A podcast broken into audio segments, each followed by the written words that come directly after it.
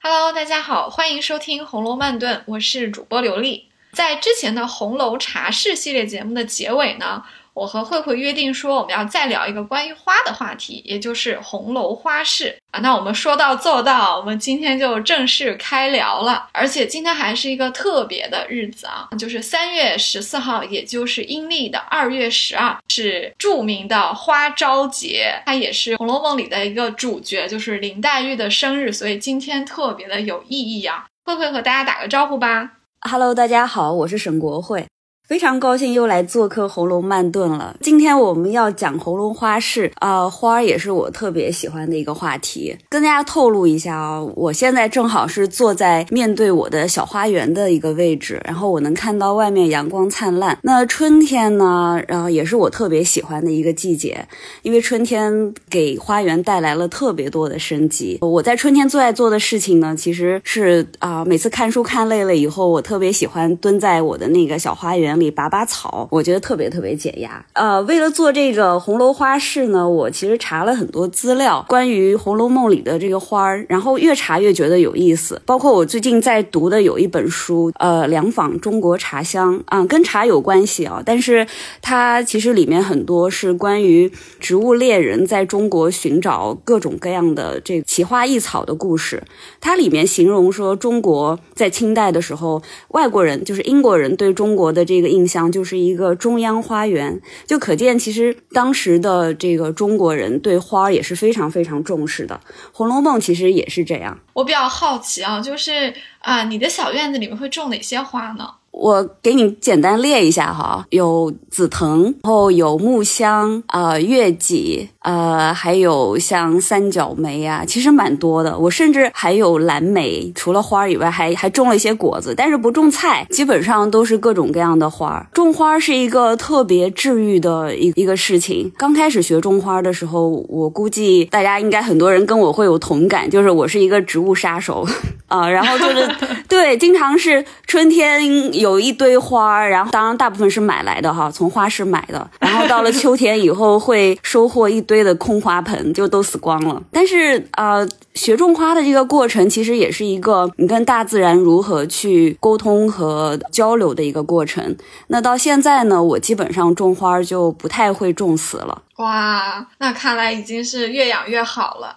我听完你的小院子里的这些花，我感觉就像是怡红院、恒芜院和稻香村的结合啊。因为你有很多的花，怡红院就有很多花，恒芜院应该也有。虽然恒芜院有很多的啊香草啊，稻香村呢会有一些结果的这种植物，所以我就感觉你的这个花园特别特别的丰富啊。自古以来，很多美好的女子都被比喻成各种花儿，比如说。像杨贵妃，呃，有人把它比喻成牡丹，然后也会形容她有闭月羞花之色。所以花儿和女性常常是会被联系在一起的。我们今天要聊的这个红楼花市啊，也是如此啊。《红楼梦》里面用花来比喻女子，甚至是揭示女性命运的地方，也可以说是比比皆是啊。《红楼梦》里面写花和女子的联系最明确的，应该是要数第六十三回。这一天呢，是宝玉的生日。贾母和王夫人这些长辈都不在家，那长辈不在家，孩子们不就闹腾起来了吗？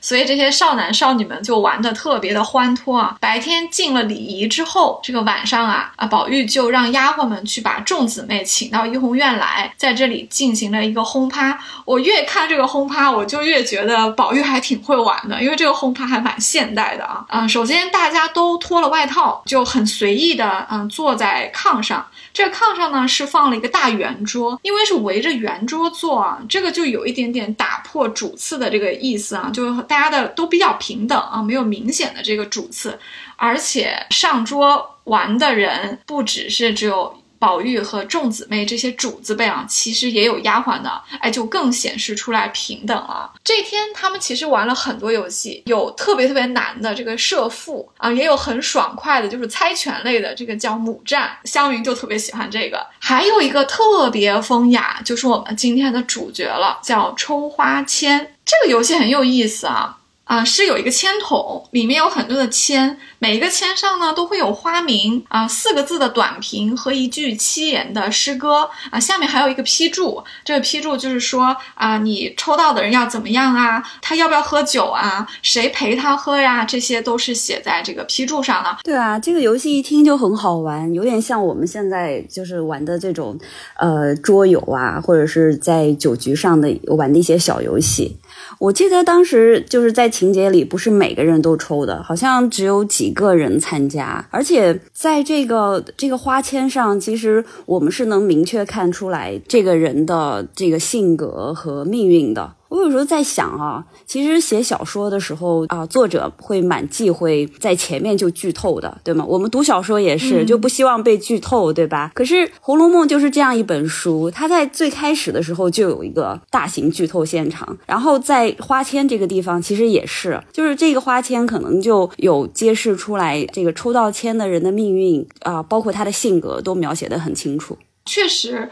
正常写小说是不愿意剧透的，但是曹雪芹却非常的不怕剧透，他甚至怕你猜不到，所以他要一次一次的剧透。除了第五回在宝玉做梦到太虚幻境里面，通过《红楼梦曲》啊，通过十二钗的判词给我们揭示主要的女性角色的啊命运之外，其实中间还有很多的衬语。不管是通过诗词、戏曲，还是一个物件，甚至是今天的这个冲花签，它都是来写人的性格和命运的。正如你所说，基本上每一个人抽的花签，无论上面写什么，似乎这个性格和命运就像是照着这个人写的。我们就不得不再一次的感慨曹雪芹的构思之精巧啊，因为他根本就没有闲笔，因为创作本来就是作家的特权嘛，所以什么花给什么人，其实这都是有一些安排的。那我们来具体的看一下这次的抽花签啊，哎，第一个抽的是宝钗啊，为什么是宝钗抽呢？如果你细心看的话，就会发现其实啊是掷骰子来的。啊，原文说的是晴雯啊，她拿了一个象牙的签筒来，里面有各种各样的花签啊，然后是掷骰子，掷出来的呢就是五点，所以是数了座次，很可能这个座次是从宝玉开始数啊，因为他是寿星嘛，嗯，可能是往一个方向去数，哎，数了一下之后是宝钗，所以宝钗是第一个抽的，她抽到的是啊牡丹花，短评叫艳压群芳，配诗是认识无情也动人。我个人觉得让宝钗抽到牡丹还是挺合适的，因为在众姐妹里，确实宝钗最像牡丹啊。牡丹自古以来就是国色天香的代表，在第三十回里，我记得宝钗好像还被呃宝玉比喻过是杨贵妃。他原文是说啊，怨不得别人拿姐姐比杨妃，原也体风怯热。我记得当时啊，对宝钗好像还挺不高兴的，想逮他。呃，这次确实是宝玉讲话不太注意啊，因为他呢一心只想着和林妹妹和好，心思都扑在林黛玉身上，就冷落了宝钗。因为这一天是宝钗的生日啊，理论上他们是要去薛家听戏的，但是宝玉因为跟黛玉拌嘴了，就没有过去，就撒了个谎，就圆过去了。其实被宝钗看出来了，看出来了也就罢了，说话要注意点。他一嘚瑟呢，就说出了这个把宝钗比作杨贵妃的这个话来，那宝钗就不开心了。其实宝钗平时是。挺稳重的，她这天可能也有点绷不住了，然后就怼了一下宝玉啊。她说：“啊，我倒是像杨妃啊，就是没有个好兄弟、好哥哥可以做杨国忠的。”等于是反驳了宝玉啊，让宝玉弄得自己也有一点尴尬。这是宝姐姐不多的几次怼人啊。啊，对，而且这个花签里面每一句诗呢，其实都有出处的。比如说啊，《牡丹》这里面这一句“认识无情也动人”是来自于唐代的一首七言诗，这个诗的名字就叫做《牡丹》。而且呢，呃，刘禹锡其实也写过一首《赏牡丹》。呃，有趣的是，这两首诗都把牡丹和芍药还有荷花一起做对比，然后得出的结论是牡丹更胜一筹。呃，刘禹锡的这个诗里是这么写的：呃，庭前芍药妖无格，池上芙蕖净少情。唯有牡丹真国色，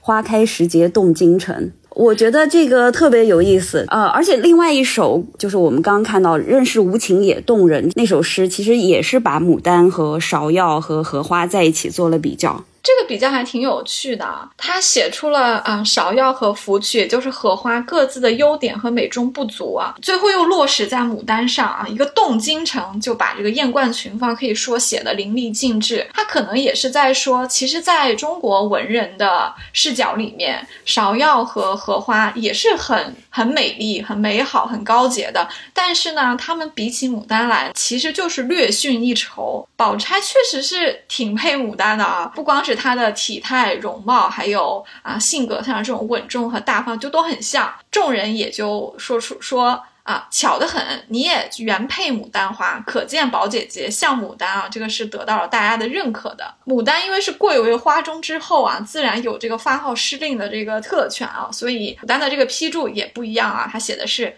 在席共贺一杯，此为群芳之冠。随意命人不拘诗词雅谑，让大家念一个出来，或者说做一个游戏来去敬这个酒。所以宝钗呢，就让方官啊唱了一首来祝寿啊。哎，方官唱的这首歌也很有意思，他唱的是汤显祖《邯郸记》里的选段《赏花时》啊，也特别的应景啊。该怎么理解这句“任时无情也动人”呢？就是这句话怎么就是跟宝姐姐怎么联系在一起呢？宝钗这个人物其实还是挺有争议的，因为喜欢她的人会说她懂事稳重，不喜欢她的人呢又说她无情，或者说过于有城府啊。可见啊，宝姐姐是逃不过这句“任是无情也动人”了。有的读者就根据这句诗呢得出一个结论，说曹雪芹这就是在明写宝钗无情。嗯，但是我倒不是这么看。我觉得这句话里面写出了一些宝钗独特的人生观，嗯，写出了一部分她的这种超脱和对生命的感悟。可能是看似无情，但是呢，这里面也有她豁达的一个地方啊。为什么会说宝姐姐无情啊？她被指控为无情的例子其实是挺多的。比如说金钏死后，她到王夫人的房中安慰王夫人啊，她还说金钏可能是自己失脚掉下去的，就算是投井呢，那也是个气性大，是个糊涂人，让姨娘不要太难过，多赏她父母一点钱。这个当然对读者来说是不能接受的，因为金钏选了这么一个壮烈的方式为自己换得。一个名节啊，就轻而易举的被宝钗抹杀掉了。而且王夫人刚起的一点自省之心啊，根本就没带发芽，就被宝钗给扑灭了。还有一件事情就是尤三姐自刎，柳湘莲出家之后啊，比喻薛姨妈和薛蟠的真心难过。之前这个薛蟠和柳湘莲他们是结为义弟的，就是有点像是拜把兄弟的，所以嗯，薛家是很看重柳湘莲的。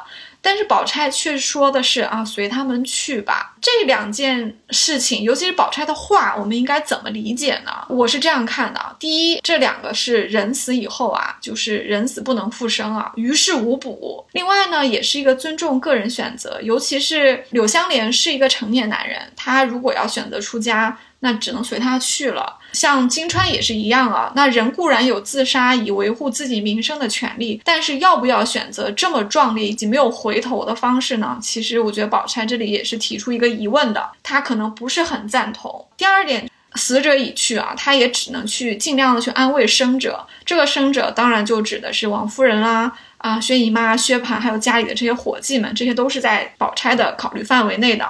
宝钗是一个晚辈啊，尤其是在金钏这个例子上，我觉得她其实是没有教育王夫人的资格和立场的，所以她也没有办法去说出一些让我们读者满意的那种很正义勇为的那种话来。但是我们其实却要回到宝钗的情境去理解一下，所以我觉得“任是无情也动人”其实并不是作者对她一个明显的贬义。呃，我自己的理解。宝钗这些看似无情的一些举动和话语，是不是从某种程度也能表现出来宝钗她就是比较出世的这个态度？我印象中，宝钗的房间布置的也是极简风啊，就是不像别的姑娘，呃，怎么说很多装饰，她的房间也是特别简单的。我想这个房间的装饰应该能体现出来她个人的性格和一些品味，所以她可能对待一个人间的。这些怎么说人情世故，他是一个比较出世、比较洒脱的态度，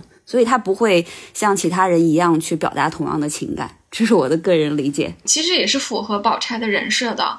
啊，我补充一下，我觉得宝钗在入世和出世之间，我觉得她其实是两边都懂的。她是有出世的这个才情和豁达，但是她因为家庭的关系啊，她又不得不担负这个入世的这种责任啊。所以你看，王夫人在金钏死后是也是很悲痛的。这个时候，你说安排谁去安慰王夫人合适呢？没有一个人合适，这个坏人只能由宝姐姐来当。宝姐姐说的这番话，有的人又说你就是在阶级关系里面觉得金钏的命不重要啊，你觉得你自己的姨妈王夫人的感受才重要，你才会这么说。我总觉得宝钗其实她有你你刚刚讲的这种入世的豁达，她其实看透了，她的家也繁华。过，如今也衰落了，所以他自己生活非常的简朴，他穿的衣服啊，他的房间啊都非常的简单。但是呢，他也有入世的这一面，他能担得起入世的责任，而且他对自己的要求和对别人的要求是不一样的。虽然他自己过得很简单，但是他其实是能注意到别人的处境的。书中有很多次提到，宝钗留意到别人的经济上的困难，比如说她给邢岫烟赎过冬衣，她也给这个林黛玉送过燕窝。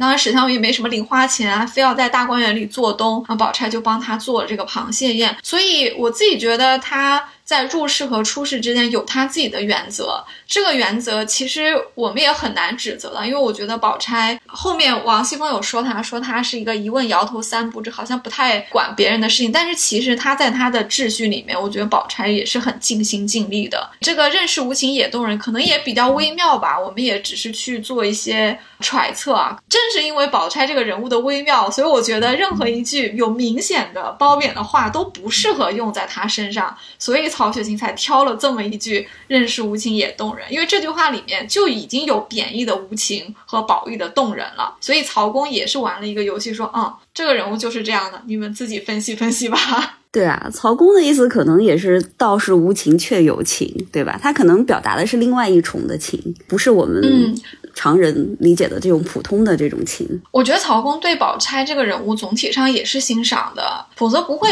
一直钗黛并提，一直把宝钗和黛玉写的难分伯仲，而且他还让宝钗和黛玉两个人惺惺相惜，这一定是有他心中对这两个人物的激赏在内的，他们只是不同而已。说完宝钗啊，就继续往下看啊。下面又要掷骰子了。这一次呢，掷完是探春。探春抽到的呢是杏花，它的四字评语是“瑶池仙品”。这句诗叫“日边红杏倚云栽”。哎，这句诗其实已经是第二次出现了。第一次是在第四十回里面，贾母招待刘姥姥的时候啊，酒席上大家说酒令啊，史湘云说出了一句酒令，就是这句“日边红杏倚云栽”啊。这个花签的批注也很有意思，所以探春当时就脸红了，她把这个签掷在地下，说这是混账话，扔了这个再掷别的。但是大家都不同意啊，就抢过来看，上面写的是得此签者必得贵婿啊，大家恭贺一杯，共饮一杯啊。在当时，大户人家的小姐在被提到这种婚恋啊、男女之事啊，你将来要嫁人这些话的时候，呃，教养要求他们是必须脸红的，绝对不可以大大方方的承认啊啊！这就和宝玉拿《西厢记》里的情节去唐突林黛玉，说什么“你就是那倾国倾城的貌，我就是那多愁多病的身”，这句话一说完，黛玉也是要立刻要生气，她要去告诉舅舅啊，这个是一样的道理啊。对啊，探春的远嫁是判词里明确写到的，所以这个签就暗示，不该是暗示啊，这几乎就是明示了，探春会得贵婿，而且呢，也正好和远嫁能够相呼应。所以像《红楼梦》里这种前后呼应还是蛮多的。啊，确实非常多，探春身上的呼应也特别的多。她抽到这个贵婿的时候，大家也很开心，就还打趣她说：“哎，我们家已经有了一个王妃，难不成你也是个王妃？”就大家就把她那杯酒灌下去啊。虽然探春脸红，不愿意承认啊，但是大家还是把这酒酒灌下去了。这里应该是有个笔误啊，就是第一个王妃应该是皇妃，因为元春其实是皇妃来的，但第二个王妃呢？比较符合后人对探春命运的一个推测啊，因为很多人推测说探春的远嫁呢，应该是在贾家败落之前，所以她远嫁的这个人呢，身份呢，应该是跟家里的门第比较般配的。很多人就说她可能是远嫁到一个藩国，而且可能是坐船去的。关于探春的这个远嫁，呼应是很多的，比如说啊，第七十回，当然是在后面了，大家放风筝。探春的这个风筝啊是一个凤凰，哎，放到空中的时候呢，和另外一只也不知道哪里人放来的风筝，因为那天可能很多人都在放风筝啊，就两个凤凰就搅在一起了。结果呢，又有一个大红的喜字啊也掺了进来，这三个风筝搅在一起，最后探春把自己的风筝剪断之后，这三个风筝就都飞远了。我觉得这个情节。如果拍成影视剧的话，特别有隐喻，是不是？两个凤凰，这个本身就是喜事的一个意思啊，然后又有一个喜字缠了进来，就明确的点明了这个婚事啊。而且最后这个风筝剪断之后。风筝没有了线，当然就是远远的飘走了。这个就象征着探春离开自己生长的这个根基的这个大观园和贾府，去嫁到了一个很远的地方，很可能这个从此就不会回来，因为你放掉的风筝基本上是找不回来了。还有一次的描写就比较隐晦了，可能需要开一点脑洞才能体会到。贾母的生日啊，南安太妃和北静王妃这两位王妃啊，就要来家里面。祝寿，顺便呢也要见一下家里的女孩子。三春之中啊，只有探春被贾母叫了过去啊。这种规格的接见呢，可能是有说媒的意思的。因为首先这些女孩子基本上都在十五岁左右，正是要结亲的这个年年纪啊。而且南安太妃和北静王妃她们也是贵族家庭嘛，那贵族家庭也只会和贵族家庭联姻嘛，所以他们可能也会去瞄一瞄谁家有合适的女孩子啊。所以也有人推测说，探春可能就是被某一个。个王室成员收为义女，嫁给海外的藩王的，啊，为什么是这样呢？很可能是因为远嫁不是一个特别好的命运，所以人家不愿意嫁自己的女儿，就跑到贾府来说：“哎呀，要不我收你们家三丫头做干女儿。”结果就把她嫁出去。这种一喜一悲的命运，其实放在探春身上。我觉得还是挺挺符合她的这个性格和她的出身的啊，所以才有那么一句啊，你也是个王妃不成？对啊，我记得探春呃，除了这个杏花之外，在后面也也被比喻成玫瑰花。就心儿有说过，说三姑娘的魂名就叫玫瑰花，又红又香，无人不爱，只是刺儿扎手。所以探春她其实是一个挺能挺身而出，而且仗义直言的人。没错，我还挺喜欢玫瑰花这个比喻的，感觉比杏花还更像她一点，对不对？探春其实。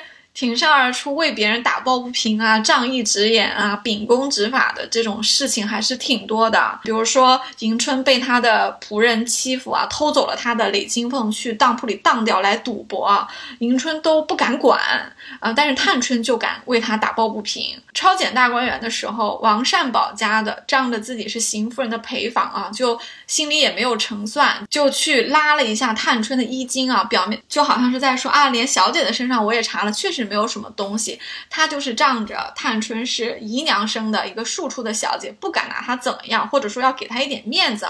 结果他可是想错了，探春顺手就给了他一个耳光啊！而且打完他也很正直，他说：“呃，有什么错我自去大娘那里领，我不过是看你有一点年纪，叫你一声妈妈。”而且他很感慨说：“我们这样的人家，从外面杀过来一一时是杀不死的，非要从。”内部起这种矛盾和问题啊，才可能会导致比较不好的结局啊。所以探春其实是非常的有远见的。这朵玫瑰花当然是又红又香，因为探春的才貌和这个才情，包括她的人品都是没得说的啊。她也确实有刺儿，可不能让人家随便欺负她。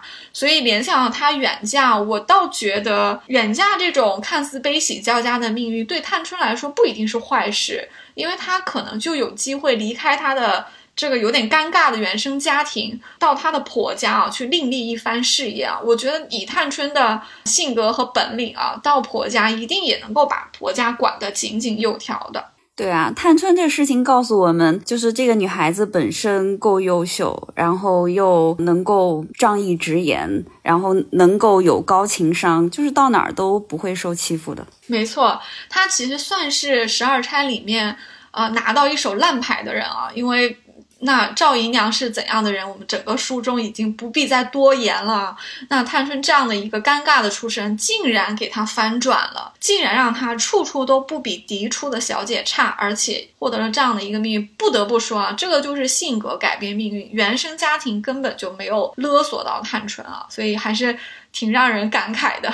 下一个哈就是李纨抽了。李纨抽到的是老梅啊，四字短评叫双小寒姿。这一句诗呢是叫竹篱茅舍自甘心啊。哎，这个批注也特别有意思，竟然写的是自饮一杯啊。所以李纨自己很感慨，他说这个老史子倒有些意思，他就喝了一杯，说啊，我自饮一杯啊，不问你们的肺与心。我从他的这个花签里面读到了一些。孤独和悲凉啊！你看这个批注，好像就是在照着他写的。首先是个老梅，其次是双小寒姿，是冬天开的。嗯，又说他是竹篱茅舍自甘心的意思，就是说没有，即使没有人欣赏他，他自己也要甘心，就有这么一个意思在里面。而且是让他自饮一杯，连个陪饮的都没有啊，就好像是照着他这个寡妇来写的，和其他少女抽到的这种热热闹闹的签啊，是完全。不一样的，有一种孤零零的感觉。对，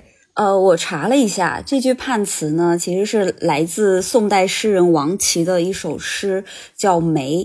这个诗是这么写的：“不受尘埃半点轻，竹篱茅舍自甘心。只因误识林和靖，惹得诗人说到今。”这里面提到了一个人叫林和靖。去过西湖的朋友应该知道，有一个梅妻鹤子的故事。呃，林和靖也是一个特别喜欢梅花和仙鹤的一个文人，所以呢，他在西湖边养鹤种梅，过着一个像是半隐士的生活。所以我想，这可能也是在写说李纨，因为他自己的这个寡妇的身份，不得不过一种清静和超脱的生活。讲到这个诗啊，我们做功课的时候，我每次查到一首诗，我就会心里暗暗赞叹，就是赞叹什么呢？就是当你知道这个诗原文在说什么的时候，你心里对曹公又会升起就是由衷的一丝敬佩。他其实藏了很多暗号在这个每一个诗里。另外就是。呃，他抽到的这个这个签呢是老梅，对吧？嗯，我当时看的时候我就觉得很有意思，老梅和红梅，就他为什么写老梅呢？他会强调这个“老”字，对吧？因为老梅可能映入我们自己的想象的就是梅庄的或者说梅枝的这个姿态，而不是花朵满枝的这个这个形象。所以你觉得为什么他会是这么写啊？对我。听完你讲老梅的这个形态，我也觉得作者在这里用老梅比喻李纨，其实也是想让我们注意到老梅的这个枝条这种形态，而不是梅花的花朵本身，因为她已经是一个寡妇了，就算有青春，其实已经逝去了，所以她的这个青春的部分就不是重点了，而应该更要关注她这种清静超脱的生活，这就和老梅的这种枝条给人的一种风骨的感觉比比较联系在一起啊。说到老梅。其实我是很自然的就想到另外一个梅花，因为其实梅花在整本书里面出现次数也挺多的。还有一个梅花比较有名的就是红梅，它就出现在妙玉的栊翠庵里面。当时是大家一起啊，在这个芦雪眼去联赏雪联句，最后宝玉输了，李纨作为一个诗社的社长，又是个大嫂子，就说那就罚你去妙玉的栊翠庵里面去取几枝红梅过来。他也说。我喜欢他的红梅，但是可恶妙玉的为人啊，所以去派这个宝玉去问妙玉要红梅。这里我觉得很微妙，要考虑到李纨和妙玉都是女人啊，女人更理解女人的处境啊。按理说，李纨作为一个寡妇啊，妙玉是一个带发修行者，其实这两个人啊，都和所谓的男女之事，所谓的这种温情和浪漫是。没有关系的，他们要和这些事情撇清关系，但是真的就能撇得清吗？好像是不太一样的。李纨似乎是甘于作为一个寡妇的身份，她也没有越雷池半步啊。但是妙玉似乎就不甘心，因为她公然的表现出了对宝玉的情愫。这个情愫不只是啊李纨看出来了，连宝钗和黛玉他们都看出来了。但是妙玉似乎不太介意别人的看法啊，她有一种挺我行我素的那种。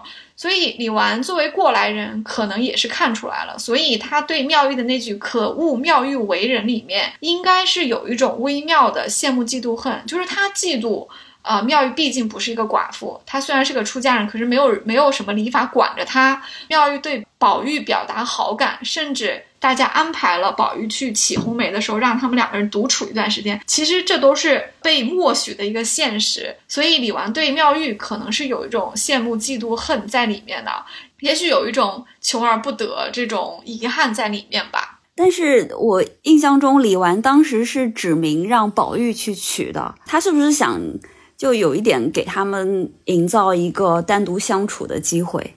当时宝玉去取呢，是因为宝玉输了，哦，因为这一次是连句嘛。连句一开始是这样的，大家其实是有一个座位的，就要一个一个说下去。上一个人说了一个上句，你要答出下句，然后你再出一个很难的上句给下一个人答，其实是这么玩的。按理说呢，每一个人都是轮下来的。但是到后面就变成抢答了，因为史湘云反应特别快，她经常跳过别人，把自己的金句就很早的说出来了，所以后面就一团乱，谁想好了谁就去抢答。最后大家评点的时候发现啊，别人说的都还差不多，宝玉说的最少，所以大嫂子说你又落地了，所以就罚宝玉去取。但是你刚刚说的给他们创造一点机会啊，哎，这句话倒不是李纨说的，是黛玉说的。当时派宝玉去取的时候，因为肯定是下雪天，可能也担心路滑或者怎么样。宝玉这种受宠的公子哥，谁也不能让他出事情，就有人提议说派个人跟着。这个时候是黛玉笑道：“不能派人跟着，有人跟着反不得了。”我觉得这里特别微妙。你看，黛玉似乎一点儿都不嫉妒。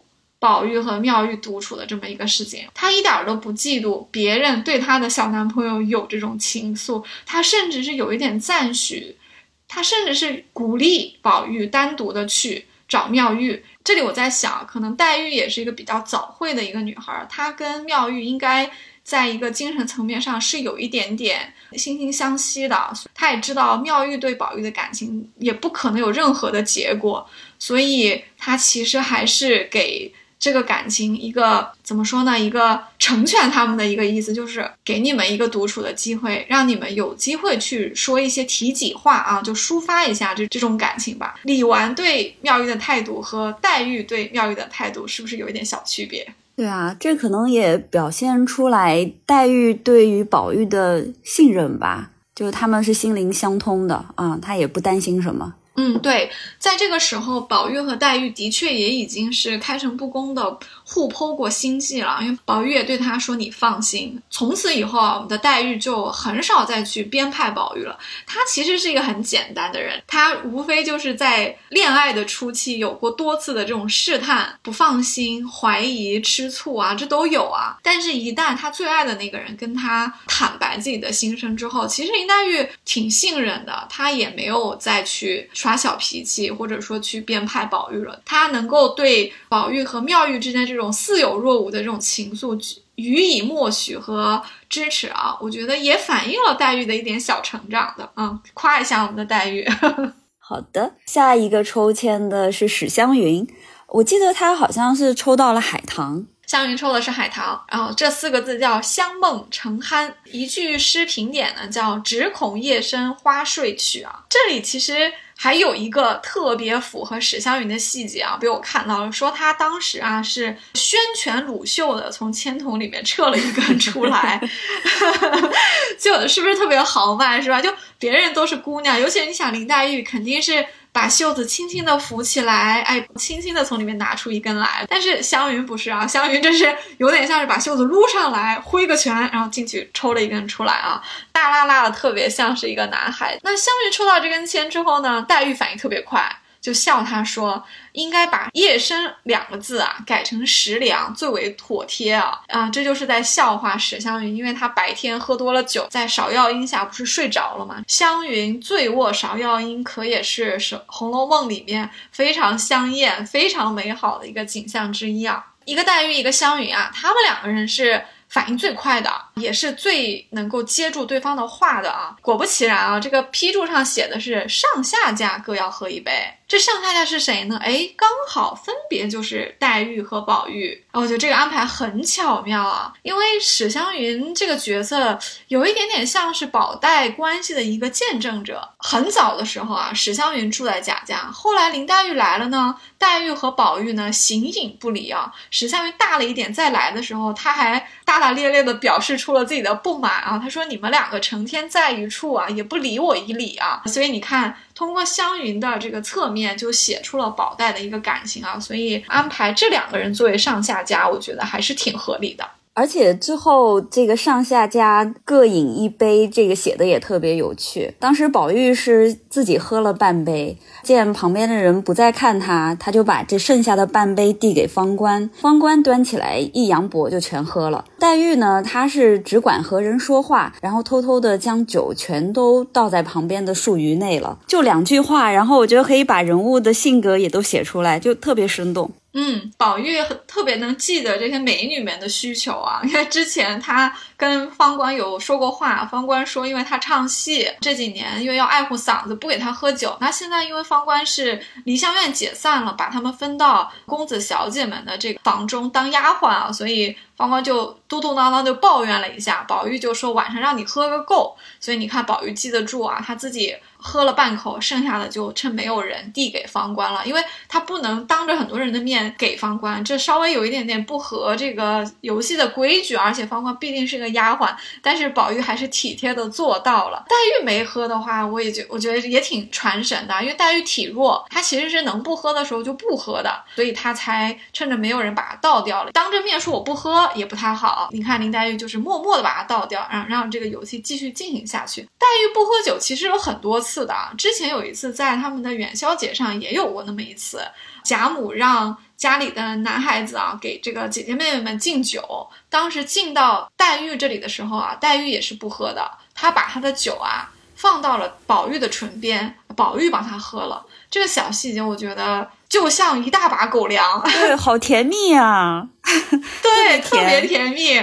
非常的默契嘛，黛玉肯定是自己身体弱，不能多喝。但是这是个过年的时节，而且这是老祖宗让宝玉敬他们的酒，他还不能不喝。所以呢，他就让宝玉代喝。那宝玉是男孩子嘛，多喝一杯无妨。这段话是完全不需要说话的，用行动就可以了。可是你也要对对方非常的信任。你才能做出这样的一个行为。我记得在这个行为后面啊，王熙凤还说了一堆有的没的的话，提醒宝玉什么不要喝冷酒，仔细明天手颤写不了字儿，拉不开弓。宝玉说：“我我知道我没喝。”凤姐说：“我知道你没喝，不过白嘱咐着。”这段话我当时是想在《红楼年俗》里面加进去讲的，后来觉得有点太琐碎，就没有讲。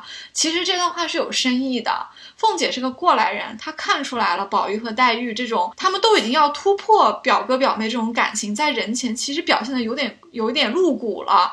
她，但她不能明说，所以她其实是故意说了一个喝酒的事情，但是跟当下的情节没有关系。他就是在提醒宝玉和黛玉，你们在人前稍微注意一下。虽然你们两个人将来可能老太太会安排你们结婚的，但是在结婚之前不要落人把柄啊，就不可以自己就私定终身谈恋爱这样子。这种敲打一下的这种事情放在王熙凤身上是很合适的，尤其是她那一句。我知道，不过白嘱咐你就彰显出他的目的了。他根本就不是说宝玉喝冷酒，他就是在说你们两个人喝酒这个行为啊，给我注意点，这个狗粮啊，不要天天撒，有人看着呢。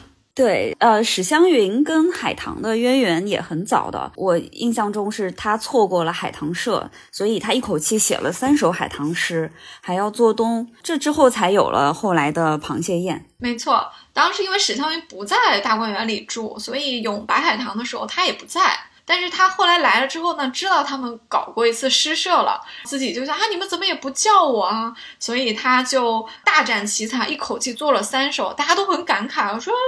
这个白海棠的东西我们都写尽了，你怎么还有还有这个典故在用呢？一看还写的特别好，就觉得一定要邀请他加入诗社啊！这史湘云就兴致特别高，非要自己邀一社。结果呢，哎，宝钗提醒他，你在别人家请客，你哪有钱？然后宝钗就帮他办了这个螃蟹宴啊。对，而且我对这个大观园里的那颗海棠其实印象蛮深的，因为这颗海棠在《红楼梦》这八十回里写到过好几次。我印象中第一次是贾政带着众人去参观大观园的时候，当时看到了这棵海棠。在大概七十七回的时候，这棵海棠树死了半边。其实这棵海棠树也有一点点比喻的含义在里面。哦，没错，这颗海棠还不是一般的海棠，如果没有记错的话，好像是西府海棠。对，怡红院原来有过一个名字啊，叫红香绿玉，这个名字还是宝玉起的啊。那后来元妃省亲的时候，就把它改成了怡红快绿啊，因为元妃不喜欢这个“绿玉”这两个字嘛。一个红，一个绿，分别指的是什么呢？绿的其实指的是怡红院里的芭蕉，红其实指的就是这颗西府海棠了。它身上也是寄托了一些谶语的，因为在后文里面，在晴雯生命的尽头。宝玉似乎是预感到了，他还说到说这个这个海棠花死了半边，可能是晴雯要死了啊。通过花的情况去影射啊这些女子的命运啊，其实是曹曹公惯用的一个手法。对啊，当时贾政还说到，就这颗西府海棠也叫做女儿堂，映射这些美丽女子的命运也是很正常的。嗯，好，我们继续往下看。下一个抽花签的人呢是麝月，他抽到的是荼蘼花，短评叫少华盛极。一句诗呢是叫开到荼蘼花事了。荼蘼是文学中比较常用的名字啊。其实我我查了一下，荼蘼花呢它是蔷薇的一种啊，是悬钩子蔷薇。麝月抽到的这个花签上的批注啊是众人各饮三杯送春。这里有一个描写说宝玉就愁了。为什么他愁了呢？别人好像没有愁呢，因为只有他是在梦里去过太虚幻境的，他听过“三春去后诸方尽，各自须寻各自门”的这个谶语，他知道抽到这张签啊，离的散，也就是大观园的散去就很近了，可能也是。暗示着姐姐妹妹们很快就要各奔四方了啊！有人考证啊，说《红楼梦》里虽然关于这个时间，尤其是嗯春夏秋冬的这个绝对时间以及相对时间都写得很模糊啊，而且查历法也经常对不上啊，但是大体上我们还是能够看出来，这些少男少女们搬到大观园后，在里面应该是过了三年的，应该不是三个整年，但是是三年。那这不就是三春去后诸方尽嘛？当然，呃。这个三春也有人会理解说，这不就是银叹息三个春嘛？就是当这三个姐妹嫁人也好，离开也好，走了之后，诸方才尽，各自去寻各自门。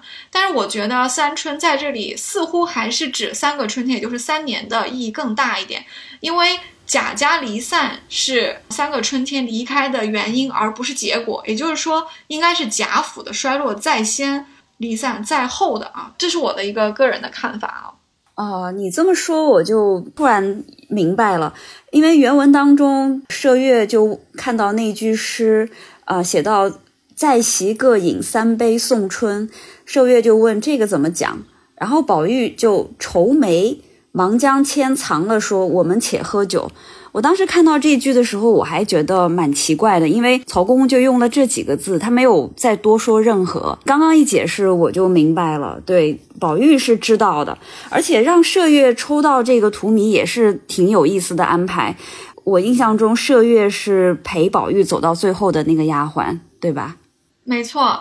虽然后几十回我们看不到了，但确实通过脂砚斋的批语啊，我们是依稀知道，最后袭人被迫嫁给蒋玉菡的时候，那这样他就打破了自己要陪宝玉一生一世的这个誓言嘛，所以袭人肯定是不舍的，但是他就苦苦的哀求了宝玉，说好歹留着麝月，这个也就使得麝月。这个忠心耿耿，然后又兼具了很多丫鬟的优点的这么一个女孩子啊，就陪宝玉走到了最后。所以她抽到的是荼蘼，因为荼蘼是春天开的最晚开的这个花。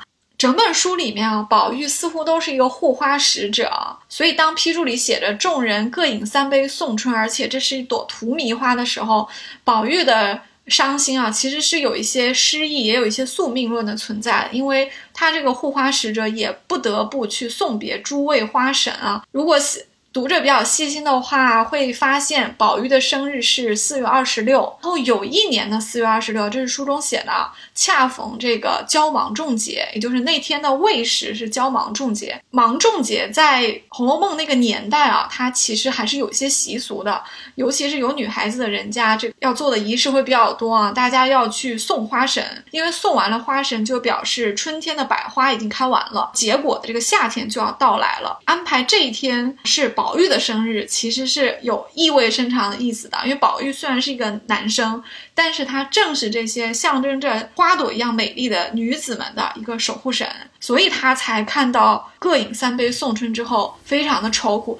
其实挺有深意的，但是曹公特意啊写的比较隐晦。对啊，而且黛玉的生日又是花朝节，然后宝玉生日又会逢芒种，就是送花神节，里面也会有一点点这个前后呼应的意思在里面啊。没错，黛玉的生日二月十二呢是花朝节。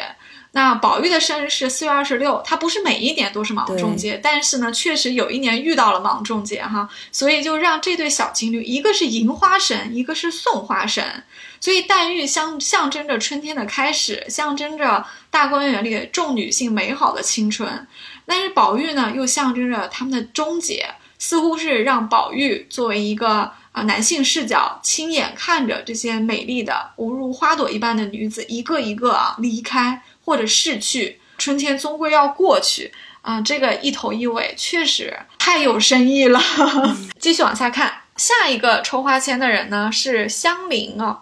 香菱抽到的是并蒂花，它的四字短评叫“连春绕瑞”，一句诗呢是“连理枝头花正开”。而且听上去还挺热闹的，似乎还挺喜庆的啊！香菱这一天早些时候呢，在斗草的时候说出了夫妻会，还被大家嘲笑了一番啊，然后把石榴裙也弄脏了。这是他今天第二次和并蒂花发生联系。这里的并蒂花应该是荷花吧？啊，民间有这个呃说法，就是把这个并蒂荷花看作夫妻和睦的象征。我印象中前几年看新闻，好像南京的玄武湖里开出了一朵并蒂莲，当时还新闻专门去报道了一下。香菱它原名也跟荷花有关系，对吧？它叫英莲，也是荷花。呃，我在想这首诗里面说到“帘里枝头花正开”，它的下一句就是“杜花风雨变香催”，这两句连在一起看，看到这一句诗，我就想到了夏金桂，想到夏金桂后来因为嫉妒去摧残香菱的这个这个情节。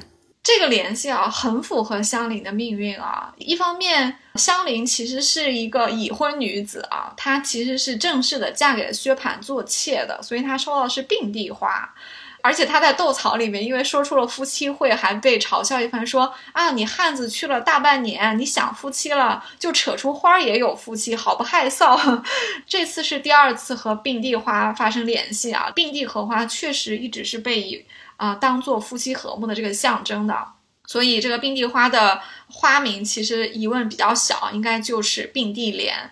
那和夏金桂产生联系，我觉得也也挺有巧思的，因为。你想咏荷花的诗那么多，为什么偏偏找出这一句来，让连理枝头花正开的下偏偏就是杜花风雨变香催呢？一定是在说这个并蒂莲开的，就算现在开的很繁盛啊，它还是有一天会被摧残的。那摧残它的就是夏金桂，所以这个联系还是很符合文中的这个走向的啊。啊，香菱后面啊抽的人是黛玉啊。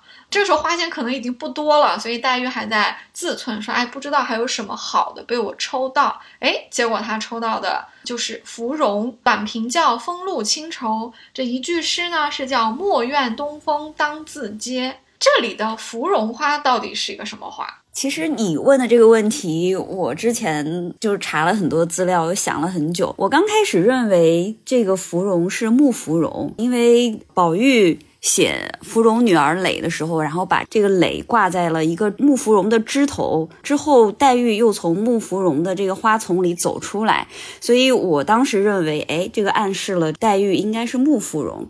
但是后来又综合了整个这个文章，包括我们之前看到这个啊牡丹它的那个诗啊，里面总是把牡丹跟荷花。还有那个芍药在一起比，这样一综合考虑，我觉得这个芙蓉应该还是荷花。嗯，黛玉和荷花的这个联系啊，其实不是特别直接的，反而是一些比较侧面的描写啊。比方说，黛玉她喜欢留得残荷听雨声，她自己都说她不喜欢李商隐，但是呢，就偏偏喜欢这一句。而且黛玉是很喜欢安静的，她当时选潇湘馆，就是因为潇湘馆特别的幽静，因为外面有竹子嘛。那荷花其实是有一个雅号叫静客，就是安静的静，客人的客，这个也很符合林黛玉的性格。还有一个联系可能就非常非常的微妙了，这个是我们呃把文本熟读挖地三尺找到的，就是在梨香院解散的时候，黛玉分到的这个小戏子啊叫藕官，那藕不就是荷花的果实吗？或者说藕荷花的根嘛？所以这个也是再一次说明林黛玉的这个芙蓉啊是荷花，而且因为黛玉比较喜欢写诗啊，这个和荷花的。文化含义是比较相符的，因为古代文人很爱吟咏荷花嘛。但木芙蓉的象征意义呢就没有这么明显了。我印象中还有一个小细节，偶官他原来喜欢的是地官，地这个词我查了一下是莲子的意思，所以你看又是藕又是莲子，那黛玉可能跟荷花在一起联系的就会更紧一些。而且呢，就是我去查了一下这个“莫怨东风当自嗟”这首诗，你猜猜看它上句是什么？它上句是“红颜圣人多薄命”啊。红颜薄命，这太明显无疑了，是不是？就看这一章节，再去查原诗的时候，每一次查到以后，我都会像你刚刚那样恍然大悟啊！原来他这里又又藏了一个小谜语。那你猜到了以后，你就会恍然大悟。就是我会建议说，哎，看一下这个诗句，然后回头去看一下原诗，可能对这几个姑娘的命运又会有不同的理解。没错。而且林黛玉的批注也很有趣啊，她的批注是自饮一杯，牡丹配饮一杯。黛玉抽到了芙蓉呢，大家还说你也原配芙蓉啊，别人实在不配，意思就是芙蓉一定是一个很很美的花，对不对？大家才会感慨说，除了林黛玉，别人配不上嘛。这里面还写出了钗黛合一啊，你看。芙蓉和牡丹一定是非常卓尔不群的，就很拔尖的两种花才要并提，因为它是让牡丹配饮一杯嘛。他写出了钗黛合一，写出了宝钗和黛玉两个人非常相知，但是两个人非常不一样，可是又。又一样优秀的这这一部分来啊！另外，我多想了一点啊，我觉得牡丹因为是叫富贵花，它经常和后妃往一起比喻啊，所以它身上是有这种入世的这部分的啊。那芙蓉呢是有出世的部分，因为芙蓉是出淤泥而不染，然后很清高，更多的有出世的这个姿态啊。他让入世的牡丹去配饮黛玉啊，其实也是有一点在想说，入世和出世这两种状态呢，其实作者是没有去厚此薄彼的，他是没有写出高下来的，这可能是一个比较微妙的一个小联系。对啊，而且只有在宝钗抽到牡丹，跟黛玉抽到芙蓉，旁人都会说啊，你们原配牡丹，你们原配芙蓉，对吧？别人都配不得。最后一个就是袭人了。袭人抽了什么签？袭人抽到的是桃花，它的短语是“武陵别景”啊，然后配的一句诗叫“桃红又是一年春”。而且袭人的这个花签上的批注啊，特别热闹。他说：“杏花陪一盏，座中同根者陪一盏，同城者陪一盏，同姓者陪一盏。”什么意思呢？可能桃杏这两种花是经常被相提并论的，所以这这张是桃花的签嘛，就是说那杏花要陪喝一杯，在场的人里面呢，同根就是同龄的人啊要陪一杯，同城的人也要陪一杯，同姓的人也要陪一杯。看来袭人啊，这桃花运也很不错，人缘也不错，是不是？这张牌似乎还是比较正面的。我记得陪袭人喝的人是很多的，杏花是探春。啊，同根者现场有好几个，有晴雯、宝钗和香菱。同城的人当然就是黛玉了，因为黛玉和袭人是同一天生日，这个文中是明确写到的。同姓者呢有方官，所以你看陪他喝的人这么多啊，可见袭人作为一个很体贴、很不得罪人、很稳重、这么很随和的一个丫鬟，确实人缘很好啊。她抽的是桃花，桃花象征的是姻缘啊，而且。她的这句话呢也很积极啊，很正面。又是一年春，这是为什么呢？因为袭人的命运是有写到说，她在贾家衰落之后呢，她是嫁给了蒋玉菡，而且她还从自己的箱子里面翻出了当年的这个汗巾子，意识到其实是宝玉很多年前把她和蒋玉菡就做了这么一个媒，所以这是一个又一春啊。这个是来说的是袭人的命运。它叫寻得桃源好避情，就是相当于说逃到了找到了桃花源，可以躲避世间的战乱。然后又桃红又是一年春，花飞莫遣随流水，花儿不要跟着水一起流到外面，怕外面的捕鱼人看到了以后就来找。就写桃花的诗有那么多，为什么就讲这个武陵别景，就是讲到这个里面的桃花？所以我认为啊，可能作者是在这里写，在贾府败落之后，袭人呢受到了点牵连，但是呢又没有。最后被牵连，她被蒋玉菡救走了，嫁给了蒋玉菡。其实红楼里面是有很多艺人啊，这个艺就是江湖义气的义啊。这些艺人呢，应该是在贾府败落的时候呢，不同的形式伸出援手。这个蒋玉菡应该是。啊，为了报答宝玉，他的这部分的恩情是回向给了袭人身上，所以袭人嫁给蒋玉菡，而且他还看到了宝玉当年交换过的汗镜，他应该是有感慨的。这个对他来说就像是一个逃难，寻找到了桃花源一样，因为蒋玉菡将来就是他下半生的依靠嘛。对，所以这里桃红又是一年春，也就暗示了最后袭人的结局应该是不错的。到这里抽签好像就结束了，因为这个时候有人来敲门。我印象当中，在座的人还有几个是没有抽的，比如说方官，比如说晴雯，他们俩是没有抽的。在我印象当中，除了这个章节以外，其实整本书里也有很多地方提到了花和人的对应关系，比如说这个元春和石榴花。没错。元春和石榴花的联系非常的明确啊，因为在他的判词里就写到“榴花开处照宫闱”。呃，一方面宫闱就是在写皇宫，另外因为石榴因其多子啊，历来是用来比喻后妃的啊，希望他们多子多福的这么一个美好的一个意思啊，所以元春这个皇妃和石榴花的关系是比较明确的。关于元妃的命运，其实。判词里说的比较模糊，也是说的他肯定也是大概在四十岁啊或者这样子的时候就逝去了，而且和石榴的多子不一样，似乎元春是没有留下孩子的。但是元春究竟怎么去世的呢？又没有说得很清楚。嗯，可是我们能够想象得到啊，贾府的这个败落跟元妃的。去世一定是有关系的，或者说是元妃的去世加剧了元贾府的败落。你也可以理解为，也许贾府内忧外患已经有点撑不住了。但是如果元元春还活着，她还是皇帝身边的妃子的话，可能各方势力还会就是手下留情，因为毕竟要给元妃以及皇帝这个面子。但是如果元妃一旦去世，这种恩宠就不在了啊。所以这个是我们对元春的这一句。呃，指向性不是很明确的这个判词的一点点小小的猜测啊。那我们今天的节目就到这里。我跟慧慧聊得特别的尽兴啊，我们发现真的是像你说的，就是越研究越多，好多的小细节，而且都能互相的呼应。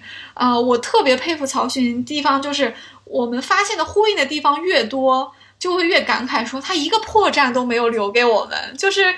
真的是佩服的五体投地啊！啊，那关于花的话题啊还有很多，我们可能会在后面的后续节目还会继续和大家聊。今天节目的最后呢，是一个激动人心的抽奖时间啊！我们在红楼茶室的最后也有预告过啊，我们将会送出提己茶的大礼啊！这里要先谢谢慧慧的鼎力赞助啊！那这个抽奖很简单，但是呢也比较考才华啊，我们就不想搞成那种拼手速或者说是拼运气的，想来一次拼实力啊、拼巧思的一个抽奖。今天我们讲了参加抽花签的。呃，女性一共有八位，当然还有一个人就是元春，所以是有九位女性和她们的代表花有产生了比较明确的联系。其实还有很多女性和花的联系啊，我们是没有讲的，有些是我们故意没有讲的，因为我们想留给读者哈。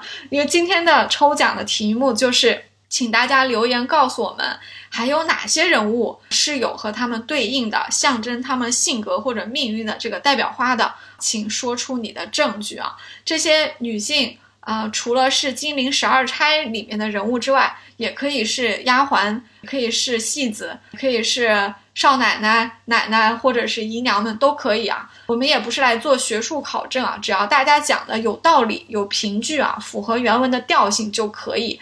嗯，所以我会和慧慧从这些精彩的 这个留言里面抽出两位听友啊，各送出一份精美的体己茶大礼。对啊，这次给大家准备的奖品会很丰富哦。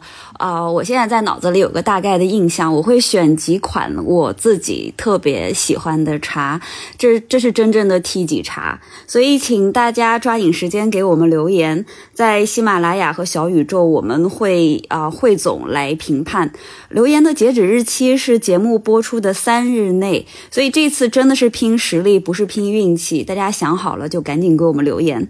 太好了，因为我们的大礼包是体己茶啊，所以刚好又和《红楼梦》产生了一点联系啊啊！记不记得宝玉、黛玉和宝钗三个人在妙玉栊翠庵里面的后面，他自己的啊休息的地方去喝体己茶，这是一个非常温馨的一个小细节啊。那体己茶就是要给你特别有情谊的人喝嘛，所以。幸运的听众，如果是抽到这个情景茶的话，也一定要记得 邀请你有情谊的人来一起饮用。